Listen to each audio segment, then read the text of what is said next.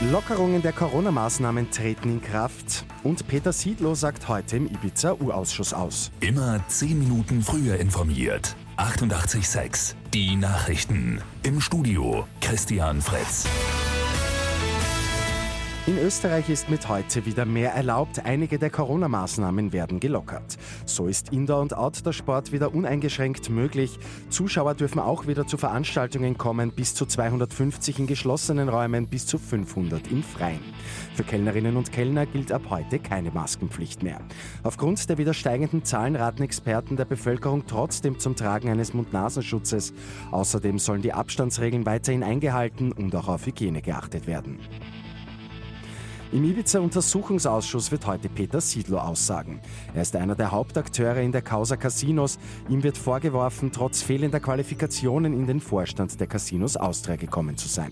Im Raum stehen hier Absprachen in der ÖVP-FPÖ-Koalition.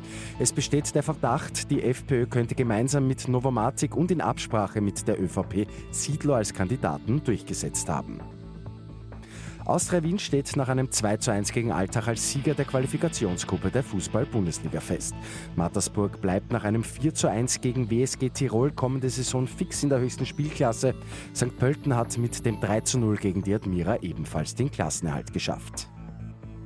Und in Niederösterreich kommt wieder Leben in die Kunst- und Kulturszene. Die gute Nachricht zum Schluss. Nach einigen Monaten Corona-bedingter Pause sperren heute wieder einige Museen auf. Mit dabei etwa das Museum Gugging, die Kunstmeile Krems oder auch die Landesgalerie Niederösterreich.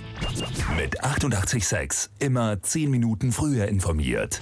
Weitere Infos jetzt auf Radio 886 AT.